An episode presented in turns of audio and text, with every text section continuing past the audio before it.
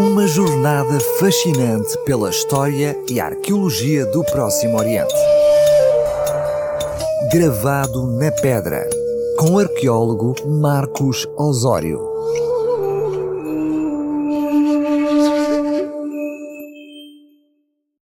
Estou de volta com esta nova crónica semanal que apresenta temáticas da arqueologia da Terra Santa na RCS.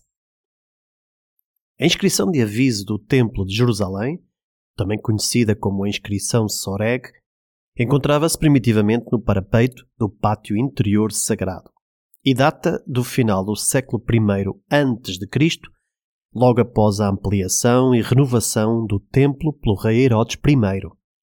E é um achado que nos revela a arquitetura física daquela imponente construção sagrada, mas também as complexidades e rituais que a rodeavam. Há dois mil anos atrás, estas placas pétreas com inscrições serviam de advertência aos visitantes ritualmente impuros para não acederem ao interior sob pena de morte. Elas são o objeto arqueológico mais próximo que temos do Templo de Jerusalém, disse David Mevorak, diretor da arqueologia helenística, romana e bizantina do Museu de Israel. O texto gravado na pedra estava escrito em grego para ser lido pelos forasteiros. E dizia o seguinte: Nenhum estrangeiro pode entrar dentro da balaustrada em torno do santuário e do recinto. Quem for apanhado sobre si mesmo colocará a culpa pela morte que se seguirá. Os académicos debatem se as autoridades judaicas podiam ou não executar os infratores, ou se a advertência era apenas uma maldição para aqueles que se atrevessem a transgredir a ordem. Foram já encontradas duas cópias destes avisos epigráficos. Uma está guardada no Museu de Israel em Jerusalém, parcialmente fraturada, e uma segunda, ainda completa, encontra-se no Museu de Arqueologia de Istambul. A primeira epígrafe foi descoberta em 1871 por Charles Clermont Ganneau um arqueólogo francês que a encontrou incorporada no muro de uma escola muçulmana na cidade velha de Jerusalém, perto da Porta da Escuridão, ou Bab al-Atim, o acesso setentrional ao Monte do Templo. O texto epigráfico está completo e logo após a descoberta, a pedra acabou na posse das autoridades otomanas e atualmente está, como referi, no Museu de Arqueologia de Istambul. Charles Clément Ganneau escreveu sobre a sua descoberta. É notável que esta pedra não tenha sido levada para longe da sua localização original.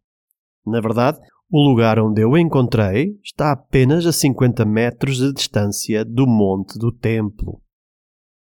Décadas depois, em 1936, John Henry Eliff encontrou outro fragmento com uma versão da mesma inscrição e que se encontra atualmente exposta no Museu de Israel. Durante as escavações de um edifício abobadado de cronologia romana tardia ou bizantina, junto à Porta dos Leões, foi encontrada numa parede o resto de uma pedra com uma inscrição grega, que após análise epigráfica provou ser uma segunda cópia do texto das placas erguidas à entrada do pátio interno do templo, advertindo os gentios estrangeiros a refriarem a entrada no espaço sagrado. A laje é de calcário e está fraturada nos lados. As letras gregas maiúsculas, suavemente talhadas, têm ainda ligeiros vestígios da tinta vermelha que mostram a monumentalidade da epígrafe. Nessa altura, século I a.C., o segundo templo era o epicentro do culto religioso e o lugar mais sagrado para os judeus. Os únicos relatos literários que fornecem descrições detalhadas sobre o aspecto do templo é a Mishnah, que foi compilada no século seguinte à sua destruição, no ano 70 d.C., e que refere que o muro delimitador, em hebraico Soreg, tinha aproximadamente 3 metros de altura. Mas os textos que se referem ao pátio interior do complexo do Monte do Templo, que continha o altar e o Santo dos Santos, são as Guerras Judaicas e as Antiguidades Judaicas, dois livros escritos por Flávio Josefo, onde é dada uma descrição detalhada destas pedras de aviso, agora descobertas, exibidas ao longo do muro delimitador. Segundo Jonathan Price, professor de estudos clássicos da Universidade de Tel Aviv, Josefo era sacerdote e acedia ao monte do templo e deve ter passado por estas placas semanalmente. Cada vez que este historiador judeu famoso menciona nos seus textos a proibição, ele usa uma palavra grega diferente, mas todas elas significam ou estrangeiro ou não judeu. Os estudiosos não sabem exatamente por onde corria esta balaustrada, como era feita. Segundo David Mevorak, o certo é que este parapeito dividia o espaço secular e comum do monte do templo do recinto santo e judaico propriamente dito. O segundo templo de Herodes foi um empreendimento que demorou décadas para ser concluído e foi financiado pelo rei, mas também por doações externas. Como qualquer outro monumento da época, o complexo foi provavelmente revestido de inscrições dedicatórias aos patronos que patrocinaram a construção. Uma dessas inscrições está guardada no Hatch Museum de Haifa e foi encontrada numa pilha de escombros a sul do Monte do Templo. Data do ano 18 ou 17 a.C.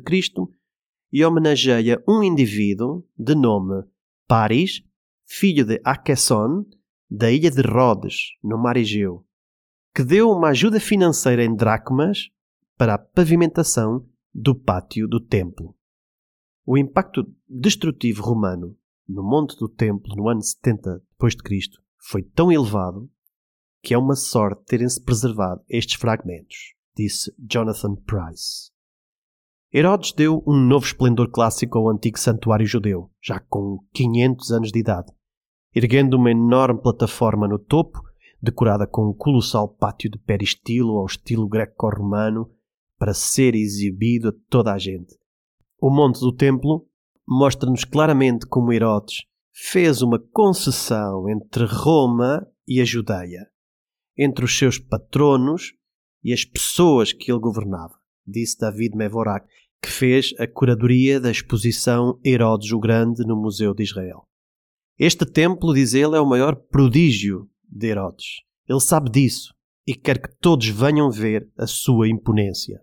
Ao contrário daqueles que afirmavam que o monte do templo estava completamente cercado por paredes divisórias a separar gentios de judeus, o aviso foi feito para proteger não todo o monte do templo, mas apenas o pátio interior do santuário. E apesar da interpretação primária que podemos fazer, as inscrições da Visa apontam para uma inclusão universal mais do que uma exclusão. Naquele tempo, os gentios não só eram bem-vindos a subir ao monte do templo, como também eram autorizados e até incentivados a sacrificar animais. Vamos ver exemplos. Flávio José conta que Marcos Agripa, braço direito do imperador Augusto, visitou Jerusalém logo após a construção do templo e ofereceu uma hecatombe de cem touros como sacrifício no altar do templo. Havia até sacrifícios diários pagos pelo Estado romano em honra e pelo bem-estar dos imperadores.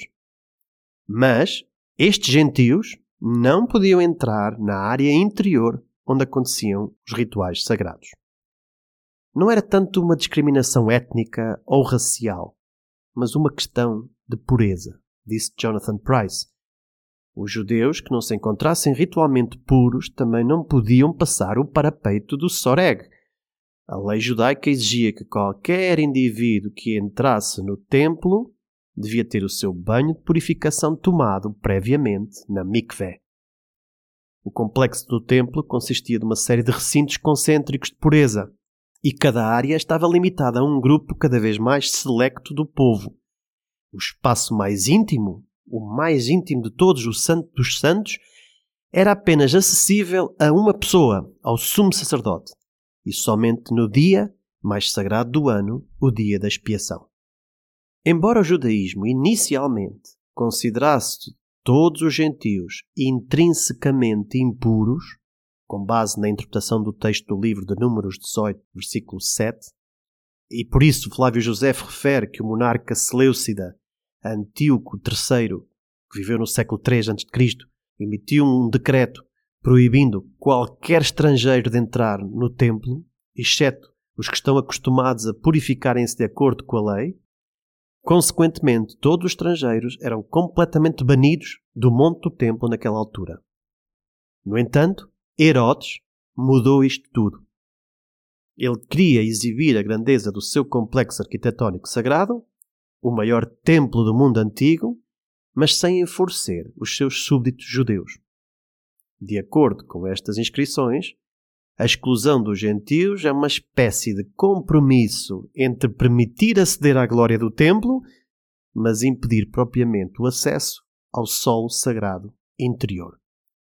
Apesar do status quo da era herodiana, em que gentios e judeus se misturavam no topo do monte do templo, a maioria dos rabinos hoje recuperou a antiga tradição de que todo o complexo é sagrado e essa proibição decorre de incerteza sobre onde situa exatamente o lugar do Santo dos Santos.